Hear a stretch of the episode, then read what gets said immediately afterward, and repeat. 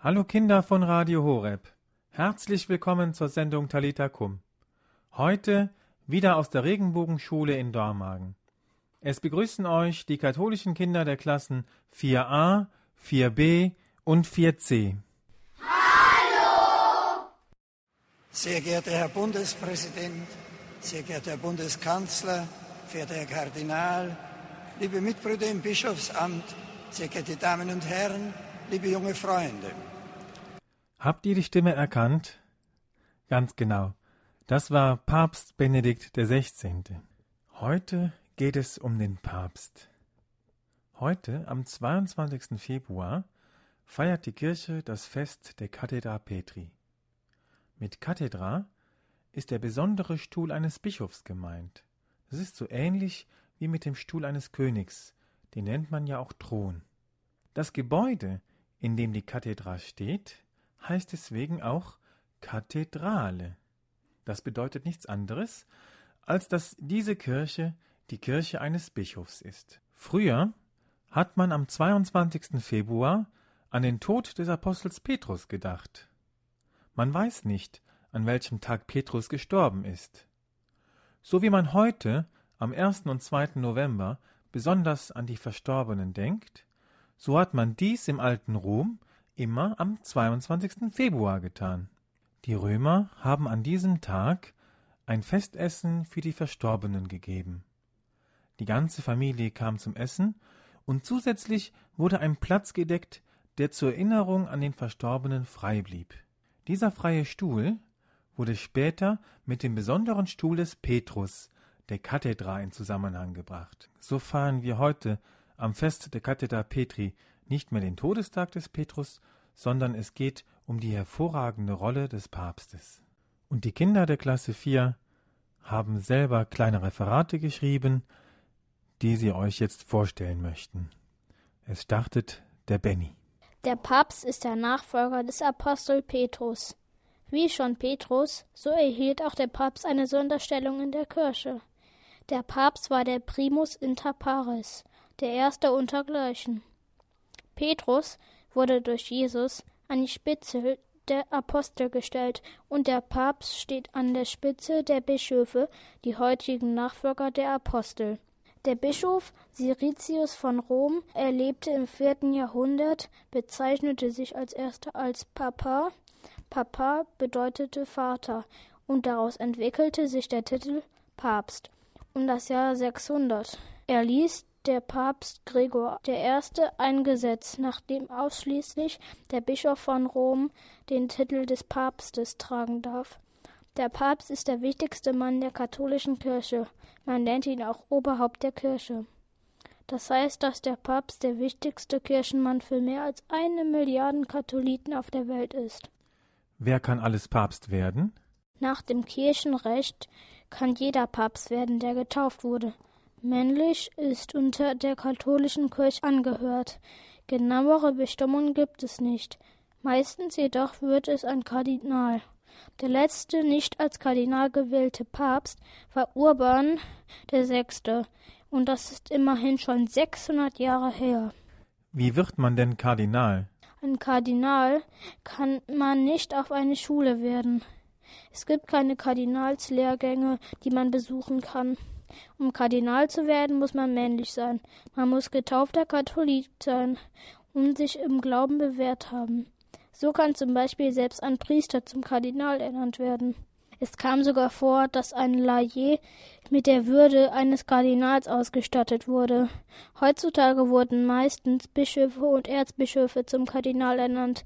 Ernannt werden sie übrigens vom Papst höchstpersönlich. Ein Laie ist ein Christ, der nicht Priester ist. Du zum Beispiel bist ein Laie und ich bin ein Laie. Jeder im Prinzip, außer die Priester. Das ist das Gegenteil von Priester. Ach so. Heißt auch nicht von nicht professional. Ne? Laie bedeutet nicht professionell, sondern Laie bedeutet jeder gewöhnliche Christ. Wie man sich ein Leben als Papst vorzustellen hat, das zeigt uns jetzt Nico. Alle Aufgaben des Papstes lassen sich in drei Gruppen zusammenfassen. Lehren, Heiligen und Leiten. Zum Lehramt des Papstes gehört die Verkündigung des Evangeliums. Der Papst tut dies, wenn er zum Beispiel Briefe oder andere Lehrschreiben verfasst. In einer besonderen und daher auch seltenen Weise übt der Papst sein Lehramt aus. Wenn er ein Dogma, also eine verbindliche Lehraussage, erlässt. Die Aufgabe des Heiligen erfüllt der Papst, wenn er zum Beispiel der Eucharistiefeier vorsteht oder die Sakramente der Taufe, der Buße, der Firmung, der Ehe, der Weihe oder die Krankensalbung spendet. Wie auch das Lehramt und das Heiligungsamt erstreckt sich auch die Leitungsaufgabe über die ganze Kirche. Der Papst kann bei jedem Streitfall innerhalb der Kirche ein letztgültiges Urteil abgeben. Er ernennt Bischöfe und Vorsteher. Warum die Päpste sich andere Namen gegeben haben nach der Wahl, das erklärt uns Christine. Die ersten Päpste haben vermutlich ihre eigenen Namen weitergeführt. Erst seit dem 11. Jahrhundert nahm jeder neu gewählte Papst einen anderen Namen an. Einzelne Namensänderungen sind aber schon im 6. Jahrhundert nachgewiesen. Vielleicht wollten die Päpste, wie Petrus, der ja eigentlich Simon hieß, einen neuen Namen erhalten. Die häufigsten Papstnamen sind Johannes, Gregor, Benedikt, Innozenz, Leo und Pius. Wer sich Gregor oder Leo nannte, wollte wohl an Leo den Großen und Gregor den Großen erinnern. Pius bedeutet der Fromme. Innozenz heißt der Unschuldige. Johannes kann den Lieblingsjünger Jesu oder Johannes der Täufer meinen. Benedikt ist als der Gesegnete sehr beliebt, nimmt sich aber auch den Ordensgründer Benedikt von Nursia zum Vorbild, der auch als Vater des Abendlandes angesehen wird. Namen können also auch ein Programm sein oder eine besondere Verehrung für eine bestimmte Person ausdrücken.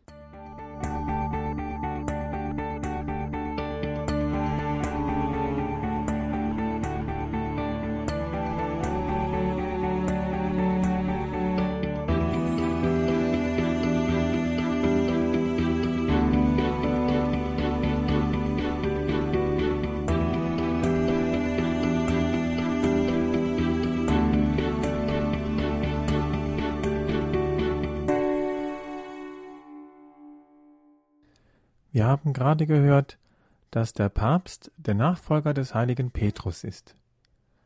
Und wer der heilige Petrus war, darüber informiert uns jetzt Chiara und Benny. Das Leben des heiligen Petrus. Man weiß nicht, wann der heilige Petrus geboren wurde. Die christliche Kunst stellt ihn als graubärtigen und kahlköpfigen alten Mann dar, der bei seiner Berufung so alt wie Jesus war alle zwischen 30 und 35 Jahre.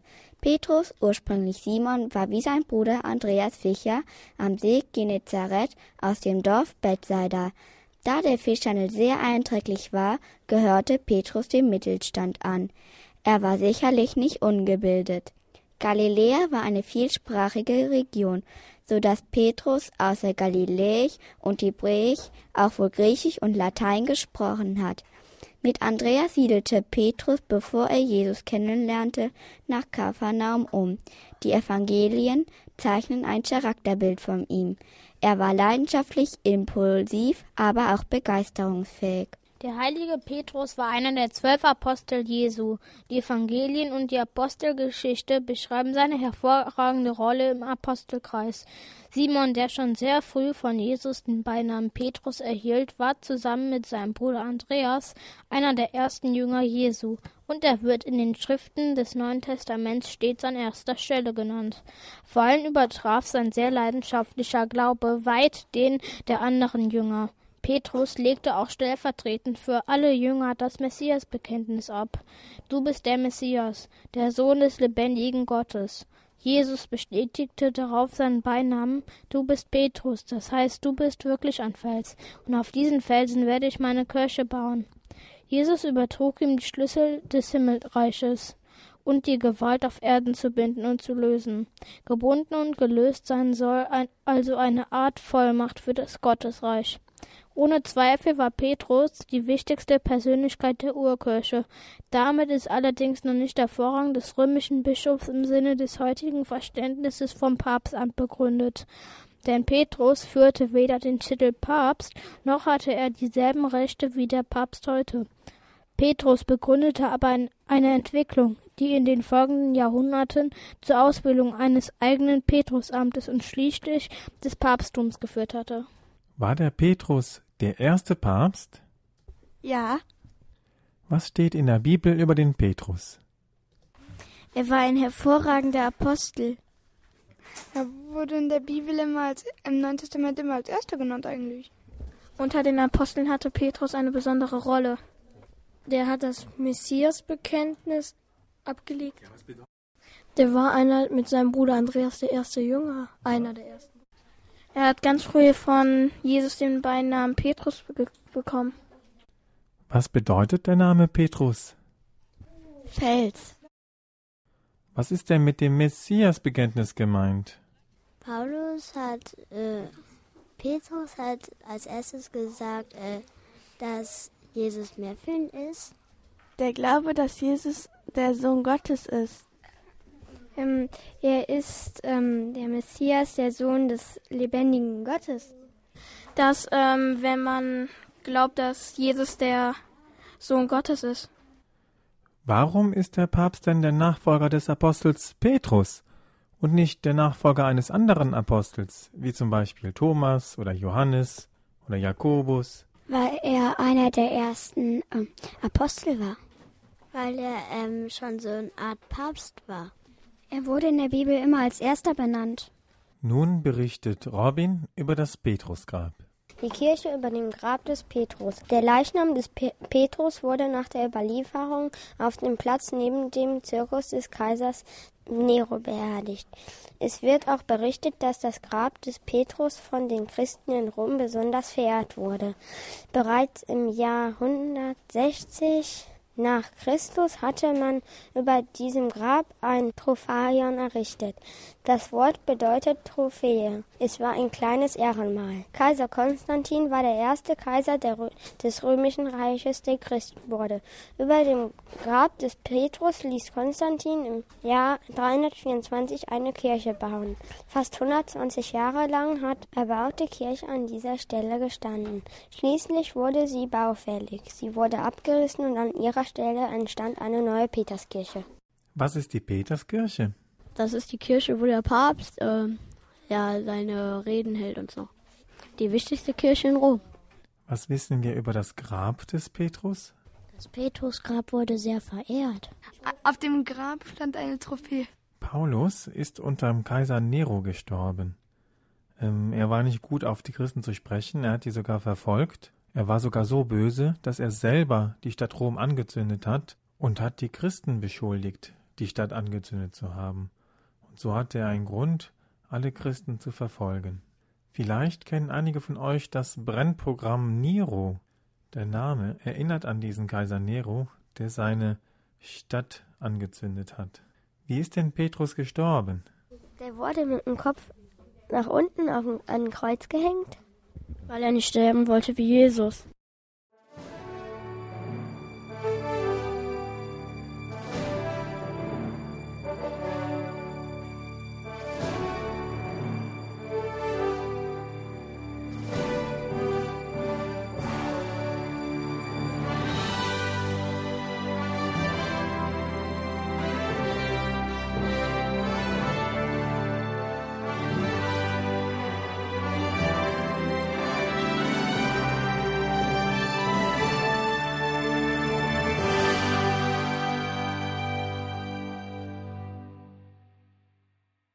Jessica erklärt uns jetzt den Vatikan. Der Vatikan. Der Papst lebt in einem kleinen Land mitten im Rom, dem Vatikan. Der Vatikan ist der kleinste eigenständige Staat der Welt. Das Staatsoberhaupt des Vatikans ist der Papst. Dort leben ungefähr 1000 Menschen, aber nur etwa 600 haben die vatikanische Staatsbürgerschaft. Unter ihnen befinden sich rund 100 Schweizer Gardisten. Sie sind im Vatikan Staatsbürger auf Zeit.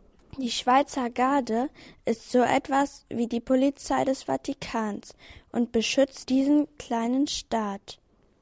Der Vatikan lebt hauptsächlich durch die Geschäfte innerhalb des kleinen Staates, durch die Lebensmittelhändler, Souvenirstände und vor allem auch von Spenden.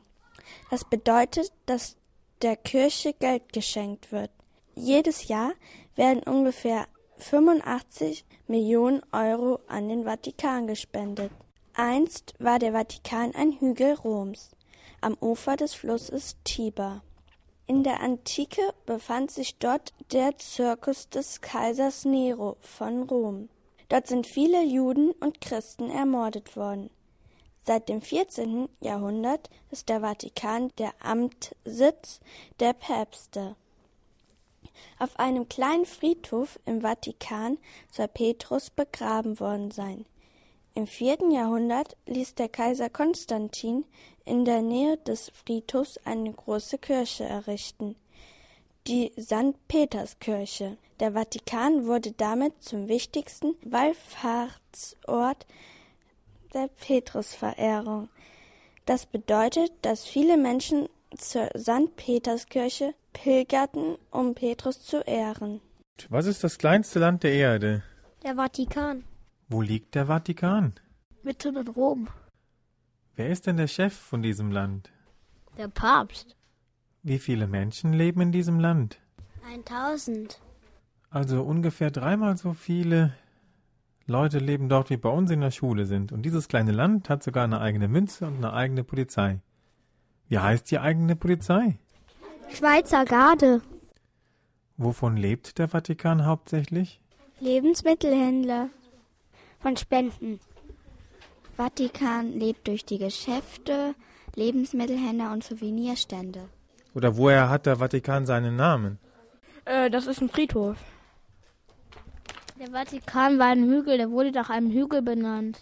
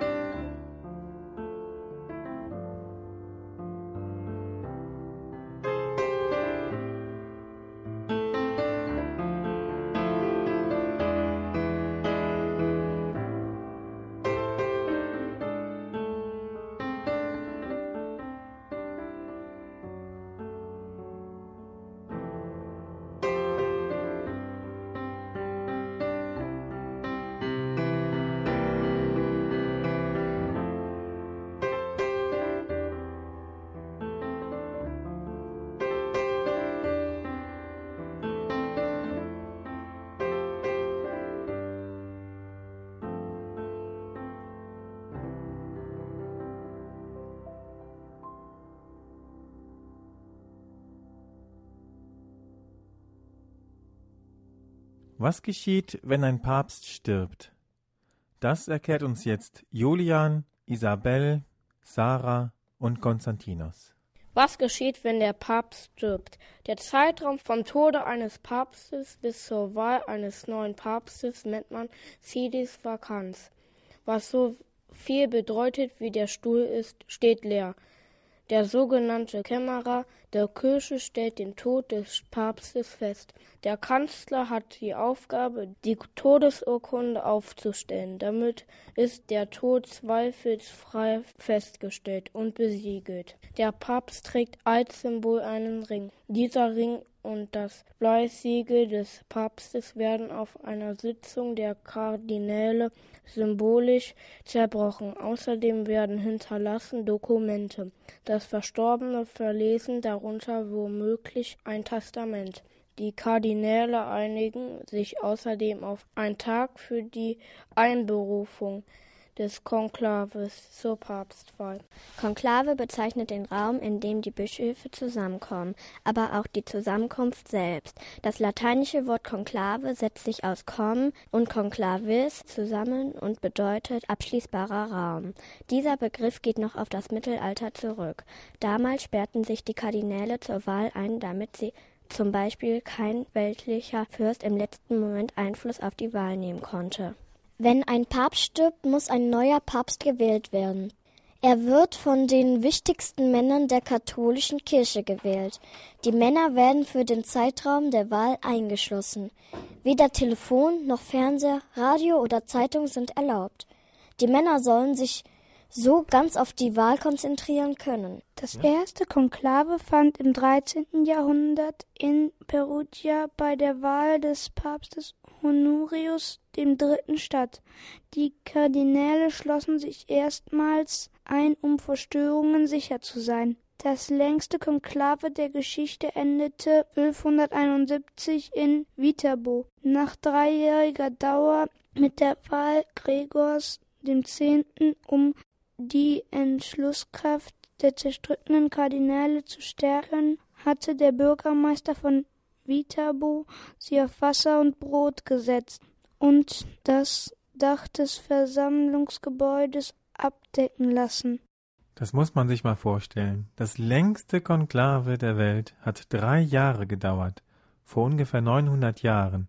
Drei Jahre lang waren die Kardinäle eingemauert und die haben es nicht geschafft, einen Papst zu wählen. Am Ende hatte der Gastwirt keine Geduld mehr mit den Kardinälen und hat denen einfach nichts mehr zu essen gegeben, nur noch Wasser und Brot und hat das Dach abdecken lassen, damit es denen kalt wird, damit die endlich zu einer Entscheidung kommen. Also das wäre heutzutage undenkbar. Jetzt geht es um den aktuellen Papst Benedikt XVI. Er wird euch vorgestellt von Robin, Julian und Susi. Am 19. April 2005 wurde Benedikt XVI. in Rom zum Papst gewählt. Bis dahin war sein Name Josef Ratzinger. Papst Benedikt stammt aus Deutschland. Er wurde in Markel am Inn geboren und ging in Traunstein zur Schule. Nach dem Krieg studierte er zusammen mit seinem Bruder, der ebenfalls Priester wurde, in Freising und München Philosophie und Theologie. Am Juni 1951 wurde er zum Priester geweiht. Er lehrte als Professor für Theologie an den Universitäten Bonn, Münster, Tübingen und Regensburg. 1977 äh, ernannte ihn Papst Paul VI. zum Erzbischof von München und Freising und verlieh ihm kurze Zeit später die Kardinalswürde. Er ist der erste deutsche Papst seit fast 500 Jahren. Seit 1981 lebt er bei Ratzinger in Rom. Johannes Paul II. hat ihn damals an den Vatikan geholt und Ratzinger war der engste Vertraute von Johannes Paul II. Wie heißt denn unser Papst? Benedikt XVI. Was bedeutet der 16.? Es gab schon so viele Päpste, die Benedikt hießen. Wie hieß der Papst vorher? Josef Ratzinger. Was ist denn ein Professor für Theologie? Das ist einer, der das ganz gut kann. Der unterrichtet Religion an einer Hochschule. Und wo liegt Markel am Inn? In Bayern. Zum Schluss erklärt uns Christina noch, wie Papst Benedikt gekleidet ist. Der Papst trägt ein langes weißes Obergewand, die Sotane, und über den Schultern einen kurzen weißen Umhang, die Mozetta. Die Sotane hat 33 Knöpfe, die der Überlieferung nach die 33 Lebensjahre Christi symbolisieren. Auch die Gürtelbünde, das Zingulum, ist weiß. Auf dem Haupt sitzt eine ebenfalls weiße Kappe, das Pileolus. Wenn es kalt ist, schützt ihn außerhalb liturgischer Feiern ein bis zum Boden reichender roter Umhang. Die Kleidung während der Messfeier unterscheidet sich kaum von der eines Bischofs. Liebe Kinder von Radio Horeb, wir sind schon wieder am Ende der Sendung angelangt. Wir bedanken uns fürs Zuhören. Ich hoffe, ihr habt einiges mitgenommen. Wie jede Sendung schließen wir mit einem Gebet. Und heute haben sich die Kinder ausgesucht als Abschlussgebet das Glaubensbekenntnis. Das passt sehr gut zur Sendung, denn der Papst ist der oberste Hüter des Glaubens. Und in diesem Gebet ist der ganze Glaube zusammengefasst. Beten wir gemeinsam. Im Namen des Vaters und des Sohnes und des Heiligen Geistes. Amen. Ich glaube an